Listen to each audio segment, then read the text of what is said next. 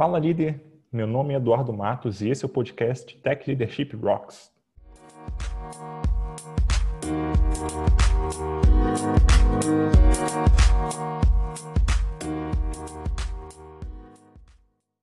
Hoje eu estou aqui com Felipe Polovanik, Tech Manager no PicPay e instrutor do curso Agile Culture, Making Processes Faster.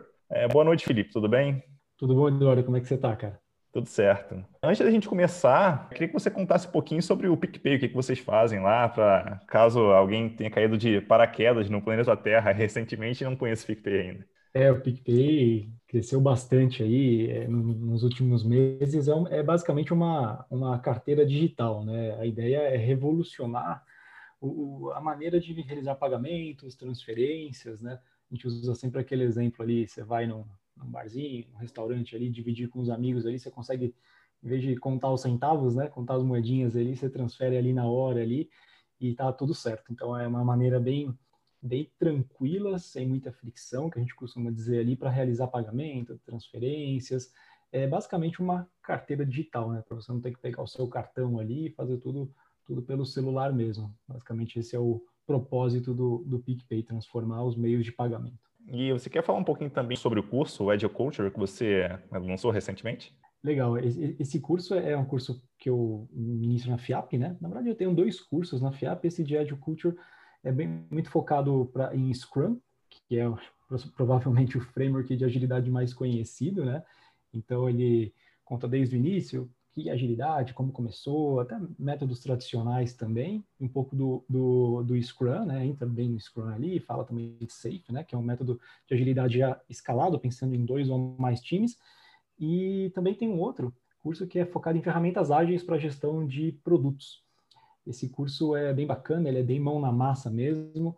É o que eu falo, você sai de lá com uma caixinha de ferramentas para poder trabalhar de ponta a ponta, desde a concepção do produto, fala de design, fala de métricas, fala de Kanban, fala de Scrum, é Lean, né, que é o, o, a base aí de toda essa cultura de transformação ágil, transformação digital. Então, são dois cursos bem bacanas ali que, que eu ministro na, na FIAP.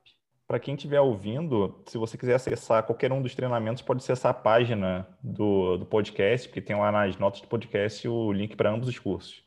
E aproveitando que a gente está falando aqui sobre agilidade, a ideia é seguir para a gente falar um pouco sobre o quarto princípio do Kanban, que é encorajar atos de liderança em todos os níveis. É, daí eu queria fazer a primeira pergunta para você, que com certeza se eu perguntasse para 10 pessoas, todas elas responderiam diferente. A primeira pergunta é, o que, que você considera por liderança? O que, que é liderança na sua visão? Rapaz, essa é a pergunta que rende um podcast todo aí. É, mas eu entendo que liderança, cara, é, é exemplo é você poder inspirar, poder falar ali, a galera te ouvir, acreditar, confiar no que você está falando e, putz, é confiança, né? A pessoa confia em ti ali e você consegue levar as pessoas junto. Então, eu entendo muito liderança, por exemplo, você fazer as coisas, a galera, puta, curtia isso daí e tô contigo. E, vamos... e eu falo que liderança não é, um, não é um cargo, né? Liderança é um papel a gente vai falar bastante sobre aqui, eu posso até depois dar alguns exemplos, mas eu entendo que liderança é um papel, você está líder, né, em algum momento, então, dentro do, dos meus times, por exemplo, tem vários líderes ali, mas a gente fala um pouquinho mais disso para frente, mas eu entendo que liderança é exemplo ali, é você demonstrar, fazer com que as pessoas confiem em você. É, eu lembro de diversas situações que eu estava liderando, não necessariamente como um líder formal da equipe, e que a liderança, por exemplo, me ajudou demais a conseguir aplicar o que eu gostaria e transformar aquilo que eu gostaria, de mudar alguma coisa. Então, realmente é uma forma aí que eu enxergo como fundamental para a coisa funcionar. Eu até desconheço outra forma de liderar que não seja, por exemplo. Exatamente. É, eu já, eu já putz, participei, participei de equipes, assim, onde eu tinha gestores, chefes, assim, mas eu via como líder outras pessoas ali, pares mesmo, porque as pessoas inspiravam ali, né, ensinavam, estavam dispostas ali, então é, é, muito do dia a dia mesmo, né? Às vezes as pessoas acham que é um cargo, né, mas é um papel ali. Você pode inspirar, você pode ser um líder sendo um estagiário, sendo um júnior, não precisa ser exatamente um especialista, um, um, um gerente, né? Então é, existem vários, várias maneiras de você liderar. Né? Uhum, com certeza. E já aproveitando esse gancho que você deixou aí, né, eu percebo que a gente tem hoje no mercado muita, muita confusão em relação à, à, nomenclatura aí, né, de líder, chefe, superior, gestor e tal. E, e é, normalmente a gente confunde muito líder com chefe. E eu imagino que para amenizar um pouco essa palavra, que ela acabou se perdendo, é, tendo uma conotação negativa, né, ganhando uma conotação negativa ao longo do tempo, né, a palavra chefe. Daí como gestor, como que você acha que, como gestor de equipe, como eu consigo fomentar uma atitude maior liderança no, no, nas pessoas da equipe? Como é que consigo fazer essa coisa aí se espalhar pela, pela equipe de uma forma é, é razoavelmente boa, vamos dizer assim? Entendi. É, é, é não sei se existe uma receita de bolo, assim, mas eu tenho uma, algo que eu acredito muito. A gente fala que é é o termo skin the game, né? É, você tá no jogo ali, né? É, é você sentir que a, o que você está desenvolvendo é tão seu quanto da de qualquer outra pessoa do time ali e não só do, do, do, do gestor, do chefe, enfim, né? De quem tem um, um, um cargo mesmo de, de, de, de, gestão, né? Então eu no meu dia a dia com os meus liderados, com os meus times, eu coloco, eu costumo dizer que eu coloco todo mundo no jogo mesmo. Todo mundo faz parte mesmo, envolvendo inclusive em decisões, em reuniões, claro, sempre que possível, né? Porque assim, eu tenho até exemplos práticos mesmo de pessoas que poderiam ter saído da empresa, poderiam ter ido para outros times dentro da empresa, mas falou, cara, eu não vou sair porque esse projeto aqui é meu, sabe? É um case meu, eu estou trabalhando nisso daqui e eu domino isso. E quando a pessoa fala isso, ela, ela é um líder ali dentro, né? Essa pessoa é, é, é, uma líder, né? Porque ela acaba inspirando e ela domina aquele produto. Então ela sabe que se aquilo der certo, é, é, é mérito dela, do time e, enfim, do, do, da squad ali que a gente fala, né? A gente acaba trabalhando muito em formato de squad. Então é, é mérito de todos. E essa é uma estratégia que, não sei se é uma estratégia, porque eu acabo fazendo até meio sem pensar, mas é algo até, até natural. Mas dos meus times eu sempre acabo envolvendo muito a, a galera ali no dia a dia mesmo. Vem numa reunião aqui, vem tomar uma decisão aqui junto comigo. Acaba sendo até o, sempre eu brinco, o braço direito ali, né? Tá sempre junto para tomada de decisão. E não ser algo impositivo, né? Ô, fulano, faz isso, ô, fulano, faz isso aqui que já chegou. Tipo, pastelaria, né? Assim, então, eu, tento evitar ao máximo. Eventualmente, óbvio que um top-down ou outro, uma solução pronta acaba chegando. Mas sempre que possível, eu tento, tento levar a galera ali para tomar decisão junto para saber que aquilo é tanto dele quanto meu. E aí eu vejo que já queria muito esses papéis de liderança, né? É, esses estados de, de, de, liderança dentro do time. É, pô, tem um projeto A, um projeto B, às vezes o A tem uma pessoa mais à frente, no B tem uma pessoa mais à frente, e são líderes ali dentro de cada contexto, né, de cada situação. Então é algo que eu acabo utilizando bastante no meu dia a dia, e olha, não me lembro de ter dado errado. eu uso muito exemplo, uso muito o termo escalar liderança, né? Você acaba virando sempre um ponto de, de gargalo ali, né? Só aquele chefe ali, aquela pessoa que toma a decisão, alguma coisa vai cair, algum pratinho vai cair. Fazendo dessa forma, você acaba escalando a liderança e as coisas fluem muito mais, né? É, se, se, eu entendi bem, uma forma de você delegar e trazer um senso de dono para a pessoa, para ela realmente assumir aquilo e levar como, como responsabilidade para fazer a coisa acontecer. Perfeito. Senso de dono é, é, é a palavra, assim, é, é, o termo. Eu gosto muito disso.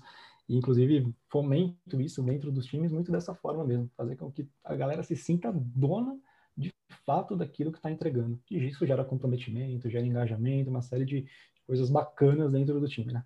Com certeza.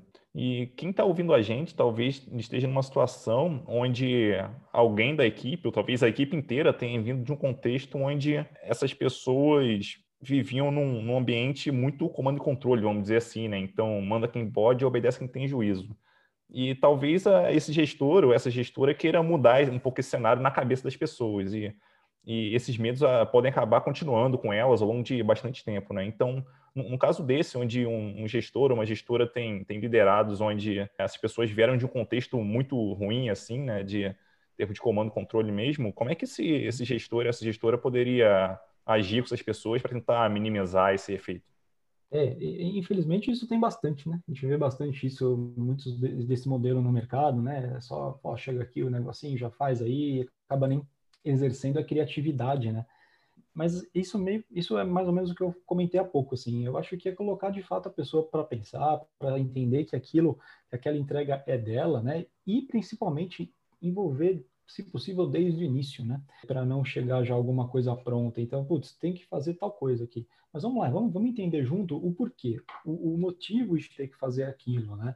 É, aí a pessoa começa a exercer a criatividade. Pô, e se a gente fizer de tal forma, né? E não só ouvir, né? É importante, obviamente, ter uma escutativa, né? Você entender o que está acontecendo ali, mas também saber se posicionar.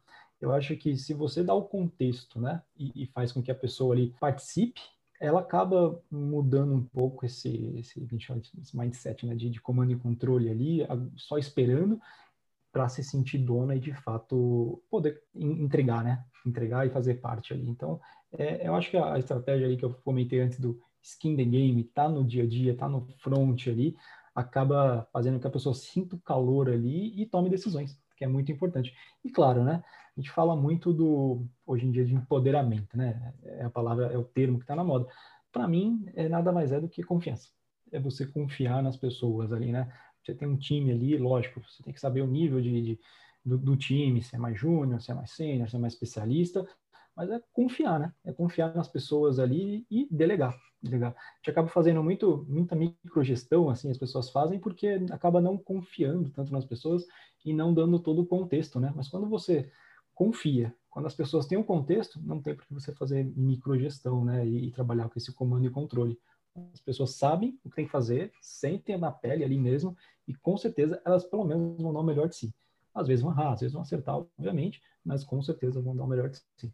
A gente também não pode ter esse, vamos dizer assim, a expectativa de que tudo a, ou a pessoa mude muito rapidamente, né? Coisa, as coisas normalmente não mudam rápido, especialmente quando ela passou durante muito tempo sofrendo talvez alguma pressão, alguma coisa do tipo. Então não é de uma hora para outra que todo o cenário vai mudar. Pois é, eu, eu, eu, eu falo, inclusive a gente, o, squads estão muito na moda, né? É uma coisa que eu falo que trabalhar em, em squads, onde time, os times são de fato empoderados, fazem autogestão, né? Isso está nos princípios ali de, de um squad. É, eu falo que não é para todo mundo. De cara, não é para todo mundo. Muita gente espera ser demandada, né? É, putz, eu já tive N casos assim, a pessoa fica esperando ali que alguém, ó, oh, essa história, esse ticket aqui é seu. É, não, o backlog está ali. Tanto que em Scrum, né, a gente fala que o, o backlog da sprint é, pertence ao time de desenvolvimento, né? Então, é, não espere que alguém vai empurrar o fulano, fulano, faça isso, faça aquilo. Não, tá aqui as demandas, se organizem e toquem. É basicamente isso. Mas não é para todo mundo, de fato. É uma mudança, né? É, um, é e fomentando isso e trabalhando isso para que isso aconteça. Não é de uma hora para outra, mas é um bom caminho, assim. Eu já tive experiências nesse sentido que deram super certo de transformação mesmo de, de pessoas, assim, de modo de trabalho, né? Um comportamento que eu normalmente vejo em time de desenvolvimento e que eu sempre tive dificuldade de mudar, é, ou de ajudar o pessoal a enxergar de uma forma diferente, né? Era em relação a tarefas, né? Então, normalmente o dev ou a dev olha para a tarefa e fala, ah, essa tarefa é minha, essa tarefa é sua. E no final das contas, não importa muito de quem é a tarefa, o que importa é que ela seja entregue e tal. Então, se ela estiver bloqueada por qualquer motivo, ainda que eu não tenha começado a tarefa, eu deveria estar tá cutucando outra pessoa para ela continuar, para alguém revisar um pull request, alguma coisa assim, né? Então, é essa coisa de, de entender que o trabalho não é só seu, o trabalho é da equipe, isso com certeza faz muita diferença ali em termos de, de velocidade de entrega, em termos de, de até de senso, senso, de dono mesmo, né? De todo mundo se sentir dono daquilo que está sendo feito, enfim. Exatamente. É, e eu até uso, pegando um exemplo desse assim, né? É, para quem está começando a entender esse tipo de, de coisa de, de, empoderamento, de senso de dono, de autogestão, né? Eu uso muito exemplo assim, bem lúdico, por exemplo, de um, um time de ciclismo, assim, né? Não sei quem está ouvindo já viu como é que funciona. Assim, alguém passa na frente, uma equipe de cinco, seis pessoas, alguém vai passar na frente, mas se você acompanhar desde o início ali, né, esse, essa equipe, você vai ver que tem muito, eles vão se revezando ali em prol do time, né? Para que uma pessoa, assim, no final, acabe cruzando na frente, mas tem todo um trabalho de é, ficar na frente, não ter tanto vento no, no, em quem vai chegar no fim, né? Então é todo mundo trabalhando para que o time inteiro vença, né? Então quando uma pessoa passa na frente, não é ela que ganhou, ganhou o time, né? Porque o time trabalhou em equipe, né? E isso corrobora muito com os métodos ágeis, né? Tipo Scrum, Kanban, onde você trabalha muito a transparência, né? Você tem algo parado ali, você tem adaptação, inspeção diária, né? E você acaba vendo, pô, por que, que essa tarefa está parada aqui? Vamos te ajudar, vamos fazer junto, né? E é sempre fazer o time andar sozinho. Uma coisa que eu falo sempre para os meus times, para os meus liderados, vocês têm que saber andar sozinhos, né? Não esperem que as coisas cheguem. Uma vez ensina, ensina outra, a ponto da pessoa entender tudo que está acontecendo ali e conseguir andar com, com, as próprias pernas. Isso não é nível, né? Não é júnior, pleno, sênior, é ter de fato é, querer entregar, né? Querer fazer parte daquele todo e entregar a, a, as tarefas, o projeto, o produto, seja lá o que for. E um problema que eu já passei várias vezes foi de ter vontade de mudar um monte de coisa ao mesmo tempo, né? Então, né, a vontade era grande e eu queria muito colocar em prática, mas eu acabava me deparando com dificuldade ao longo do caminho, né? Então, é, eu tinha pouca influência em relação aos tomadores de decisão, talvez faltava habilidade para fazer a coisa executar, então eu, eu, tinha ali o espaço, eu ia fazer, só que não sabia fazer direito. Né? Ou talvez tivesse um desalinhamento, talvez até completo, né, com as prioridades da empresa e tal. Assumindo que que, é, que eu enxerguei algo que pode ser melhorado, como que você acha que eu consigo de fato liderar essa mudança para fazer realmente a coisa acontecer? É, aí o, o, você comentou, né? Eu acho que o papel do, do gestor é muito importante nesse ponto, que é uma pessoa que está um pouco mais próxima do negócio, né? Da, da estratégia para alimentar o time com essa estratégia, né? Para o time, eu falo, não, a gente não ser é, querer reinventar a roda, né? A gente até brinca bem internamente no time ser hipster demais e acabar só a gente sabendo o que está acontecendo ali e não casar dentro do, do, do, business, né? Do negócio, né? Aí eu vejo muito papel do gestor em direcionar. Pô, galera, a gente tem que ir para esse caminho aqui. Seja, se for uma squad de desenvolvimento, um PO, um Product Manager, alguma, alguém, alguém que tenha essa, essa visão do negócio. Você, você direcionando o time, a galera entende para onde tem que ir. É claro que às vezes a pessoa quer ir para um outro caminho, tem uma ideia, né? É sempre importante ouvir. Eu acho que é sempre importante ouvir e entender o que, ela está querendo dizer ali, né? Porque às vezes a gente acha que não tem nada a ver, mas é uma baita de uma ideia, né? Uma ideia que pode realmente revolucionar o negócio, dar uma nova fonte de receita, abrir um leque ali, é sempre importante. Eu tive experiência nesse caso. Quando o time está bem alinhado com o negócio, e aí vem muito de liderança também, é, você ter gestores transparentes ali que compartilham, né, ou que não guardam só aquela informação com ele, é, o time está alinhado. E aí é muito mais natural que caminhe para o sentido do negócio, do business mesmo, e não queira causar uma revolução, né, mudar tudo de uma, de uma hora para outra. Então, é algo que eu costumo trabalhar no dia a dia também com essa transparência. E pensando que eu, eu sou um gestor de uma equipe, tem um liderado que chega em mim ele pensa em mudar alguma coisa. Qual, quais seriam normalmente os passos que eu teria que dar, que eu poderia dar para conseguir ajudar essa pessoa a caminhar no sentido de, de resolver algum problema, de liderar talvez uma iniciativa? Nesse caso, eu isso acontece eventualmente dentro dos times. Eu sempre pondero muito a questão do esforço versus resultado. E aconteceu, inclusive, há, há pouco tempo, mudar alguma coisa muito grande assim. Só que o quanto de, de esforço aquilo ia demandar? Ok, poderia trazer um bom resultado, mas será que a gente não tem ações menores que a gente consegue atingir alguns objetivos, né? A gente não vai disruptar tanto assim. Então, é, é sempre ponderando, né? Em técnicas ágeis ali, de construção de backlog, é, entender melhor as demandas, a gente acaba conseguindo entender o esforço daquilo para ser feito, né? E aí é ponderar, fala, pô, tem uma demanda aqui que é um esforço alto, que tem um retorno alto, ok. Mas tem uma aqui que é um pouco mais, um esforço um pouco menor que também traz o mesmo retorno. Então é realmente colocar na balança ali para poder entender. Mas lógico, pensando em liderança, né, tem que ter sempre muito cuidado para não acabar frustrando a, a, a, pessoa, né? Ela tem boas ideias ali, às vezes é uma baita de uma ideia. Então, está sempre no backlog ali, a gente vai discutindo. Se necessário, cria até uma, um grupo de discussão ali envolvendo outros times para escalar essa ideia, levar para outro nível. Lógico, sempre trabalhando para não frustrar. Né? É muito importante até o, gestor ter, ter essa, essa noção. Mas é muito também de, de abrir o jogo, né? Falar, pô, é legal essa ideia, mas quem sabe mais para frente, vamos, vamos, entender aqui, tem outras coisas que a gente vai ter ganho, mais, os quick wins, né, que a gente fala, são pouco, é, pouco esforço com grande resultado, então é acabar ponderando mesmo e colocar isso no backlog, quem sabe até no roadmap aí, e a gente vai trabalhando dessa forma. Boa, e já aproveitando que você entrou nesse ponto, é, falando sobre coisas que são muito difíceis de mudar, ou que talvez não valham a pena, é muito comum. É, não só a gente ter, mas liderados, ter, todo mundo ter ideias que não são lá tão boas, né? Né? É, e como você imagina que seria um, um bom caminho aí para a gente conseguir dar esses não educados para a pessoa e acabar não para evitar, né, desencorajar a pessoa a, a, perseguir mais um lado de liderança e querer realmente continuar fazendo as coisas mesmo recebendo aquele não. É, é, é isso passa também muito pela um pouco da maturidade de, da, das pessoas de entender, né, o negócio ali. E isso passa pelo também a pessoa está entendendo o que está acontecendo, né? É, acho que ela tem que entender ali o, o que está sendo, qual que é o, o, propósito. Eu falo muito de propósito nos meus times. Qual que é o propósito desse time aqui, né? É, o que você está propondo está alinhado com o propósito do time e, obviamente, com o propósito da empresa, da área que seja. Então, é, é, tem, a pessoa tem que entender, tem que ter essa maturidade. Isso acontece em qualquer empresa, né? Você tem boas ideias, tem bons projetos, mas obviamente que tem uma estratégia pela frente, tem uma expectativa, né? Então é, é jogar sempre na transparência. E muitas vezes isso acaba, a pessoa mesmo sabe, fala, vou, vou, vou, ponderar, vou, vou, ponderar aqui o que eu quero fazer, será que realmente está alinhado? Se, se não tiver, a gente conversa.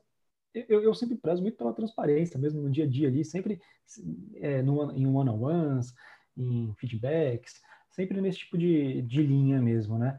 E acaba falando, putz, não é o momento agora, mas já teve boas ideias, a gente pode fazer isso, e também sempre confiando, né? Falar, putz, fulano, fulano, não é, é para agora, mas, pô, tem um outro projeto aqui que você poderia tocar super bem, sabe?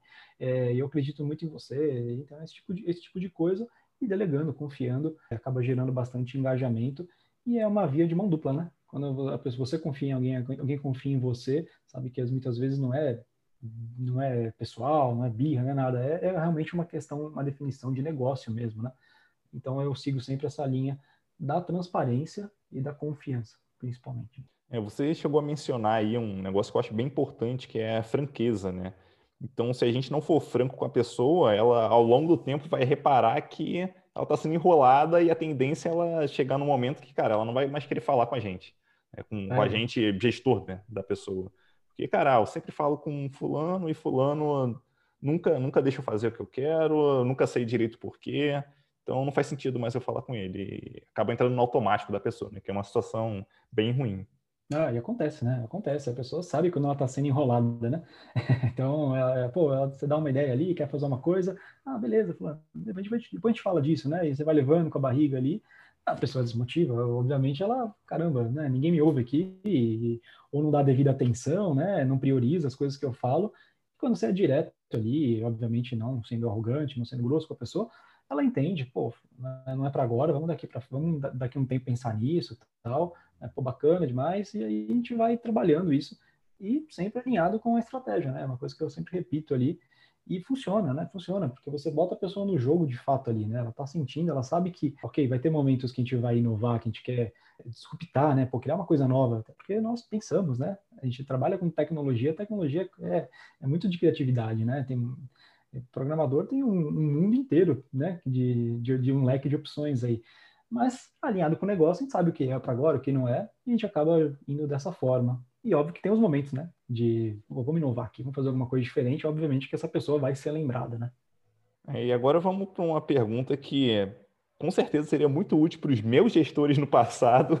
Então, ela me vem em mente aqui, que é como que a gente consegue lidar com um liderado que costuma reclamar muito das coisas e não colocar nada em ação, né, para conseguir, para poder resolver ou ajudar a resolver aquilo. Como é que a gente consegue lidar com uma pessoa dessa e talvez até contornar esse problema e tornar a pessoa numa executora ali, ajudar as pessoas, enfim, resolver o problema de fato?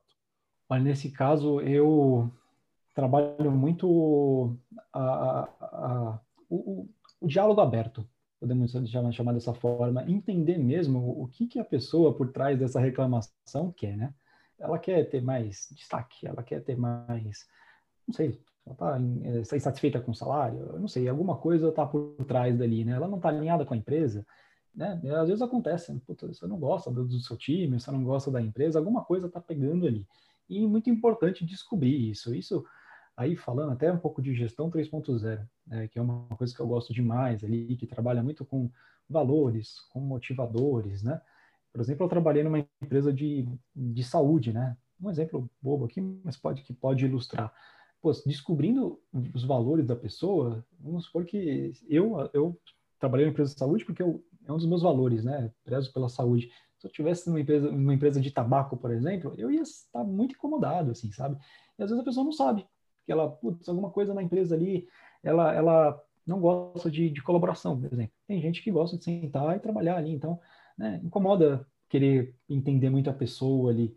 Eu que me, tenho como base muito essa questão da gestão 3.0, é um caminho para você descobrir as pessoas, entender o que elas estão querendo dizer ali é, através dessa reclamação, e aí a conversa aberta mesmo, falar, pô, vamos entender o que está acontecendo aqui, é isso, o que a gente pode fazer? Perguntar, né? Pô, para você se sentir mais confortável, o que a gente pode fazer? Alguma coisa ela tem que te dizer. Então a gente acaba descobrindo dessa forma ali. E está bem próximo também, né? Próximo no sentido não de microgestão, que é uma coisa que eu abomino, eu não, eu não, eu não gosto de, de, forma alguma, mas está próximo para não ter um distanciamento né, dessas pessoas, dos, dos seus liderados, né? Está próximo para entender, ter abertura, ter a confiança, né? A gente falou, né? Liderança é exemplo, então está perto ali para ter, ter essa abertura para entender se tem uma insatisfação, qual que é, o que a gente pode fazer para corrigir isso. Bom, você gostaria de deixar uma mensagem aqui final para os ouvintes em relação à liderança? Como é que a gente consegue fazer uma boa liderança na equipe e fomentar essa liderança através do, dos nossos liderados? Para quem está querendo né, exercer esse, a própria liderança ou criar gestores que querem criar um ambiente que eu costumo dizer né, de escalar a liderança, né, é trabalhar muito o, a, a, a, confiança com, com, com, as pessoas, é trabalhar a transparência, fazer com que elas de fato se sintam importantes, né? A próprio conceito de gestão, gestão 3.0, para quem gostar ou quiser entender um pouco mais, tem um site, né? Até da, da Rap Melly, e a Melly, ela não sei se quem já ouviu a história, a Rap Melly é, é, da, é de Amsterdã, né? E aí, parece que nos anos 80, nos 90 ali, tinha, começaram a aparecer umas imagens da Melly Chun, né? Assim, que é uma, é uma, uma moça, e ela parecia feliz no trabalho dela, mas ela, no fundo, odiava o trabalho dela. Então, a gente começa a fazer um, um entender o que, que as pessoas de fato estão sentindo ali, trabalhar com a transparência, trabalhar com a confiança, trabalhar com o engajamento para que elas se sintam parte mesmo daquilo e saibam andar sozinhas, né? Para que você, gestor, não seja um ponto de gargalo ali e acabe só mandando, né? E não delegando, confiando nas pessoas. Então, os conceitos de gestão 3.0, para quem quer criar um ambiente bacana de trabalho, que as pessoas sintam responsáveis, eu acho que é uma boa porta de entrada. E aí eu sou muito suspeito para falar de métodos ágeis no dia a dia, né? Não para quem trabalha em métodos tradicionais, cascata funciona da mesma forma, é mais o conceito que está por trás ali, né?